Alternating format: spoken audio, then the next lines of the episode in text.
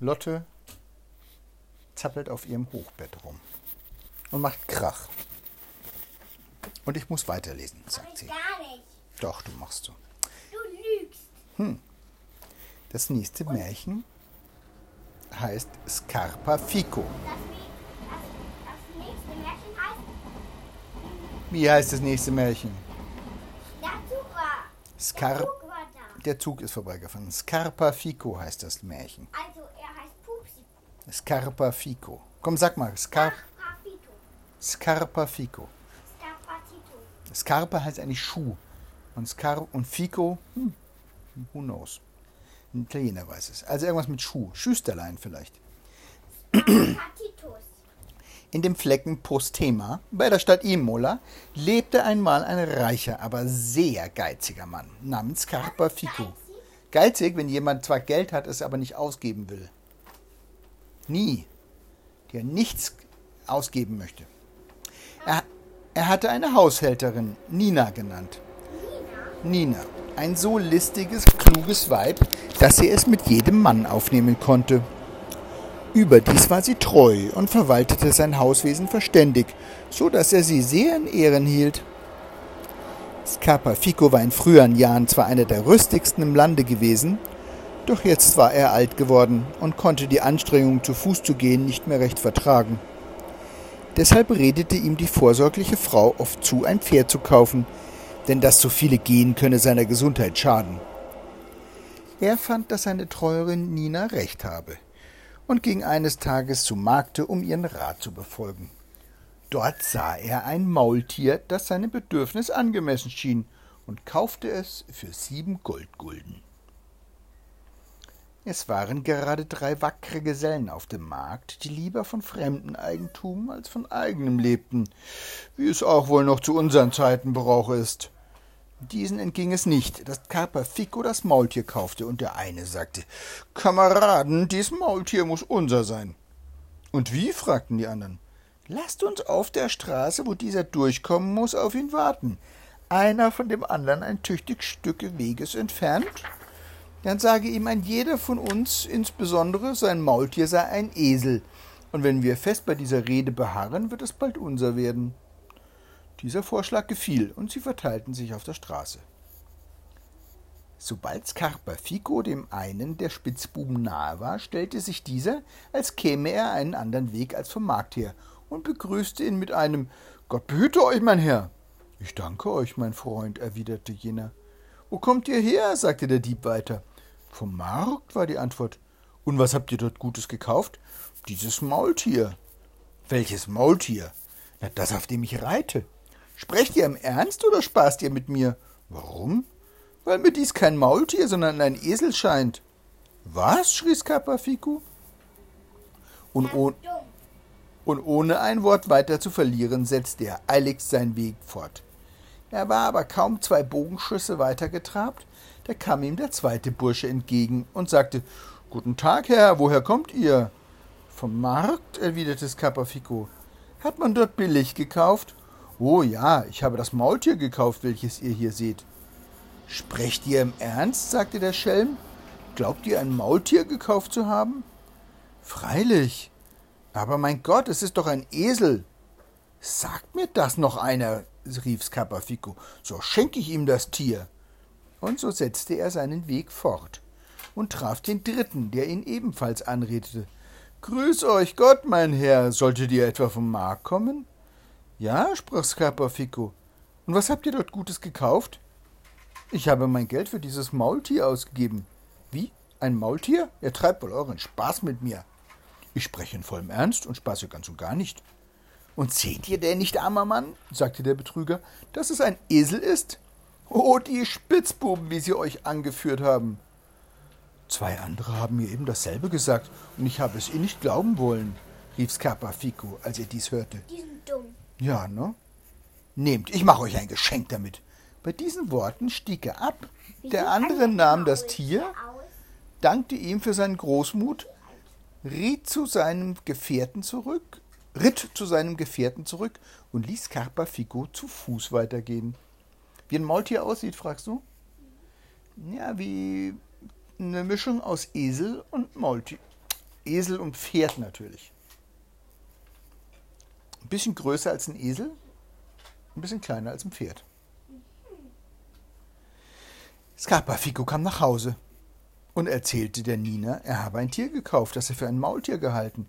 Da es aber ein Esel gewesen, wie ihm unterwegs von vielen gesagt worden, habe er es zuletzt verschenkt. Oh, Einfalt, rief Nina. Merkt ihr denn nicht, dass man euch einen Streich gespielt hat? Ich hätte euch für schlauer gehalten. Bei meiner Treu, mich sollten Sie nicht angeführt haben. Beruhige dich, sagte Scapafico. Haben Sie mir einen Streich gespielt, so will ich Ihnen zwei spielen, denn gewiss werden jene Betrüger an dem Esel nicht genug haben und versuchen, ob sie nicht mit einer neuen List mir noch etwas aus den Händen locken können. Nicht weit von Scapaficos Haus wohnte ein Bauer. Der hatte zwei Ziegen, eine der anderen so ähnlich, dass man sie nicht leicht unterscheiden konnte.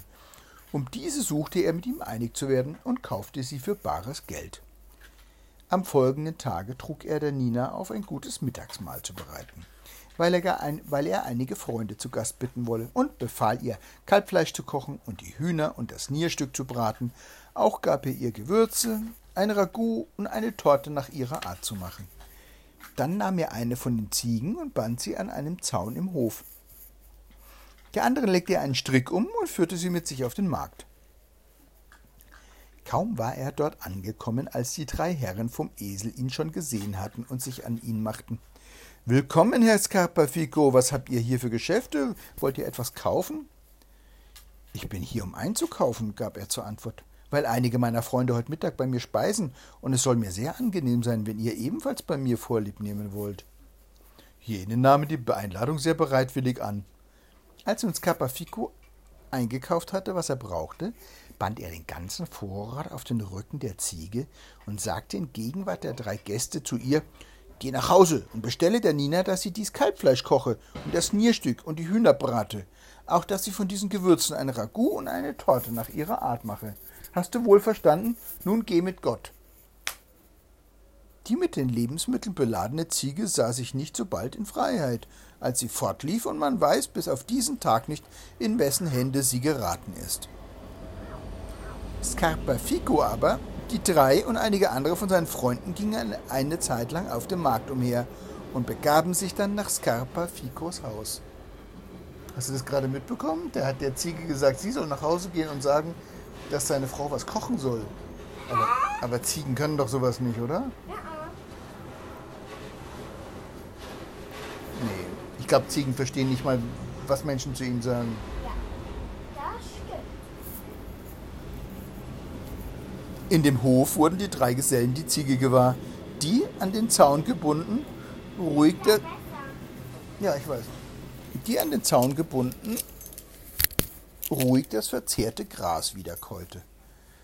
Sie waren sehr erstaunt darüber, denn sie meinten, dieselbe Ziege zu sehen, die Scarpafico mit dem Vorrat nach Hause geschickt hatte. Sie gingen dann zusammen in das Haus, und Scarpafico sagte zu seiner Haushälterin, Nina, hast du getan, was ich dir durch die Ziege bestellen ließ? Sie, die auf einen Wink verstand, was man wollte, antwortete, ja, Herr, das Nierstück und die Hühner sind gebraten und das Kalbfleisch gekocht. Dann habe ich auch die Torte und das Ragout mit den Gewürzen gemacht, gerade wie es mir die Ziege bestellt hat. Es ist ganz gut so, sagte Ah, Scarpafico. die Ziege hat es bestellt? Wirklich? Hat sie? Ja, so nicht. Du musst zuhören, mein Schatz.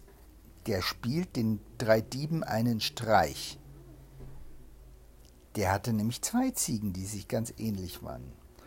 Und er hat der eine losgeschickt mit dem und hat gesagt, koch was, aber die Ziege, die ist einfach davongelaufen. Er hatte eine zweite Ziege. Die wartete zu Hause. Und die Diebe denken jetzt, dass die Ziege tatsächlich nach Hause gelaufen ist. Ja, das ist eine, Fortge das ist eine Büberei für Fortgeschrittene. Überreicht vor. Ja. So. Die sie, die auf. Das ist ja cool. Ja. Sie, die auf einen Wink verstand, was man wollte, antwortete: Ja, Herr, das Nierstück und die Hühner sind gebraten und das Kalbfleisch gekocht. Es ist ganz gut so, sagte Scarpafico. Die drei Gesellen waren außer sich vor Verwunderung, als sie die Worte der Nina hörten und das Gebratene, Gekochte und die Torte wirklich beim Feuer sahen. Sie überlegten, was sie die Ziege wohl haben könnten. wie sie die Ziege wohl haben könnten, und sannen während der Mahlzeit auf allerlei, den Scapafico darum zu betrügen. Es wollte ihnen aber nichts einfallen, da sagten sie zu ihm, hättet ihr wohl Lust, uns diese Ziege zu verkaufen? Gern tue ich's nicht, erwiderte er, doch wenn ihr darauf besteht, will ich sie euch für fünfzig Goldgulden ablassen. Wow, fünfzig Goldgulden. Die Gesellen glaubten einen herrlichen Handel gemacht zu haben und zählten ihm unverzüglich die fünfzig Goldgulden hin. Dass ihr euch aber nur nicht über mich beklagt, sagte Scapafico, wenn die Ziege anfangs ihre Schuldigkeit nicht tut, denn in den ersten Tagen wird sie euch noch nicht kennen. Aber jene gaben ihm gar keine Antwort darauf und führten voller Freuden die Ziege nach Hause. Hier sagten sie zu ihren Weibern, morgen braucht ihr nicht eher Mittagbrot zu kochen, bis wir euch etwas dazu nach Hause schicken. Am anderen Tage gingen sie auf den Markt, kauften Hühner und andere Esswaren, banden sie auf den Rücken der Ziege und unterrichteten diese in allem, was sie getan haben wollten und was sie ihren Frauen bestellen sollten. Als die mit dem Vorrat beladene Ziege sich in Freiheit sah, empfahl sie sich und ging so weit, dass sie niemals wieder etwas von ihr zu Gesicht bekamen. Gegen die Stunde der Mahlzeit kehrten sie nach Hause zurück und fragten ihre Frauen, ob die Ziege mit den Lebensmitteln angekommen sei und ob sie ihre Bestellungen ausgerichtet habe. O ihr Narren, riefen die Weiber, ihr Dummköpfe, könnt ihr euch denn einbilden, ein Tier werde eure Dienste verrichten? Gewiss haben sie euch einen Streich gespielt, weil ihr jeden Tag andere betrügt. Seid ihr am Ende selber die Betrogenen. Da unsere Herren sahen, dass Capafico sie zum Besten gehalten und um fünfzig Goldgulden geprellt hatte, wurden sie so wütend, dass sie ihn mit in Stücke hauen wollten. Sie nahmen sogleich ihre Waffen, ihn aufzusuchen. Aber Scapafico, dem das Kleeblatt immer drohend vor Augen schwebte, hatte sich vorgesehen. Nina, sprach er, nimm diese Blase mit Blut, stecke sie unter deinen Mantel, und wenn jene Räuber kommen, will ich die Schuld von allem auf dich schieben. Ich werde mich sehr aufgebracht gegen dich stellen, mit diesem Messer nach dir stoßen und die Blase durchstechen. Dann falle du, als ob du tot wärst, zur Erde und für das Übrige lass mich sorgen. Oh, das wird eine Geschichte. Kaum hatte Scapafico diese Worte gesagt, da kamen die drei an und liefen auf ihn zu, um ihn zu töten. Freunde, rief er ihnen zu. Was? Freunde, rief er ihnen zu. Ich sehe nicht ein, warum ihr mir etwas anhaben wollt. Sollte vielleicht diese meine Magd euch eine Beleidigung zugefügt haben, von der ich nichts weiß? Und damit wendete er sich zu ihr, nahm das Messer, stieß nach ihr und durchstach die mit Blut gefüllte Blase, worauf sich Nina totstellte und niederfiel, während das Blut in Strömen über den Boden floß. Scapafico tat, als ob er beim Anblick dieses traurigen Vorfalls in sich ginge und schrie überlaut: Oh, ich Unglücklicher, oh, ich Elender, was habe ich getan? Wie ein Rasen habe ich meine Nina, die Stütze meines Alters, getötet. Wie werde ich ohne sie leben können? Und so jammernd nahm er eine Pfeife und blies so lange, bis die Nina gesund und frisch in die Höhe sprang. Vor großer Verwunderung vergaßen die Gesellen. Das ist ja komisch. Vor großer Verwunderung vergaßen die Gesellen allen Zorn, kauften die Pfeife für 200 Gulden und gingen vergnügt nach Hause. 200? Ja, erst hat er ihnen die Ziege für 50 Gulden verkauft und dann verkauft er ihnen eine Pfeife für 200 Gulden, weil die Pfeife Tote wieder erwecken kann, glauben die Diebe. Aber das sind echt dumme Diebe. Bald darauf zankte sich der eine mit seiner Frau. In der Wut stieß er ihr das Messer in die Brust und sie war tot. Wer? Der Dieb, ein Dieb hat seine Frau erstochen mit dem Messer. Der Mann nahm die Pfeife und blies. Ja, weiß nicht, er hat sich mit ihr gestritten. Der Mann nahm die Pfeife und blies. Wie's Also, also es ist nicht die, die sie mit der Pfeife aufgeweckt hat. nee, jetzt will er das probieren mit seiner eigenen Frau. Der Mann nahm die Pfeife und blies, wie es Capafico getan, in der Hoffnung, sie werde wieder lebendig. Er bemühte sich aber vergebens, denn ihre arme Seele war bereits in jene Welt hinübergegangen. Dann hat er sie getötet und hat versucht, sie wieder aufzuwecken. Ja. Der ist ja dumm. Ja, ganz genau. Als der eine von seinen Gefährten dies vernahm, sagte er: Dummkopf, du hast es nur nicht recht gemacht. Lass es mich nochmal versuchen.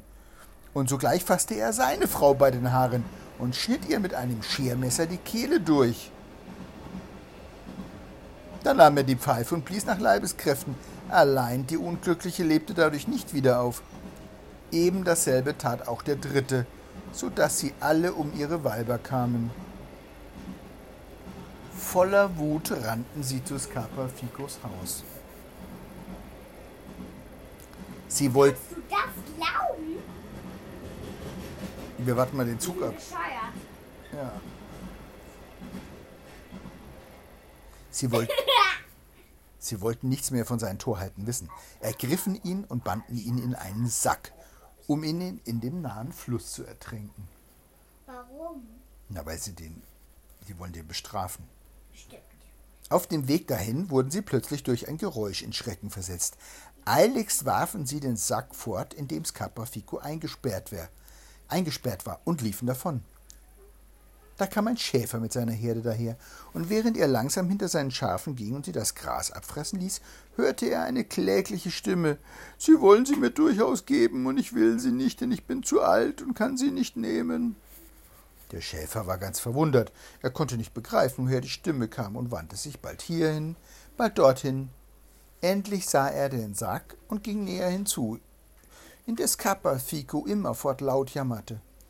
Der Schäfer erlöste ihn aus seinem Gefängnis und fragte, warum man ihn in den Sack gebunden habe. Immer noch stöhnend antwortete der, der Herr des Landes wollte mir durchaus seine Tochter zur Frau geben, ich schlug sie aber aus, weil ich alt und schwach bin. Der Hirt schenkte seinen erdichteten Worten vollen Glauben und fragte ihn, Glaubt ihr wohl, dass der Herr mir sie geben würde?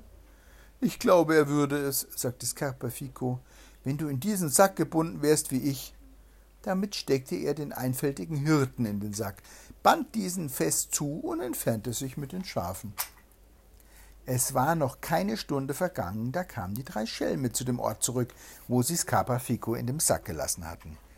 Ohne weiter hineinzusehen, nahmen sie den Sack und warfen ihn in den Fluss. Und so endete der Schäfer jämmerlich sein Leben an Scarpaficos Stelle. Das ist aber uncool. Hm. Sie machten sich nun auf, um nach Hause zu gehen, und auf dem Wege sahen sie die Schafe, die nicht weit von ihnen weideten. Sie wollten gern ein paar Lämmer davon stehlen und näherten sich der Herde. Wie erstaunten sie aber, Scapafico, den sie ertrunken glaubten, als Hirt derselben zu finden. Sie fragten ihn, wie er aus dem Fluss gekommen sei. Oh, ihr Einfältigen, gab er ihnen zur Antwort, ihr wisst auch gar nichts. Hättet ihr mich noch viel tiefer hineingeworfen, so wäre ich mit zehnmal so viel Schafen wieder heraufgekommen. O Scarpa Fico, riefen sie begierig, wollt ihr uns wohl den Gefallen tun, uns in die Säcke zu stecken und in den Fluss zu werfen, damit wir aus Beutelschneidern Herdenbesitzer werden? Ich bin bereit zu tun, was euch gefällt, sagte Scapafico. Es gibt nichts auf der Welt, was ich nicht gern für euch täte. Und damit nahm er drei tüchtige Säcke, band sie fest hinein, dass sie sich nicht wieder losmachen konnten, und warf sie in den Fluss. Und so gingen die drei Schelme jämmerlich zugrunde, und Scarpafico kehrte reich an Geld und Schafen nach Hause zurück, wo er noch manches Jahr vergnügt mit seiner treuen Nina lebte. Mit seiner treuen Nina. Nina. Heißt Nina. Nina heißt seine Haushälterin und wahrscheinlich Ehefrau. Das ist ein interessantes Ding gewesen, oder? Aber eine Menge Tote am Ende. Sogar der, vor allem der unschuldige Schäfer, das ist nicht in Ordnung.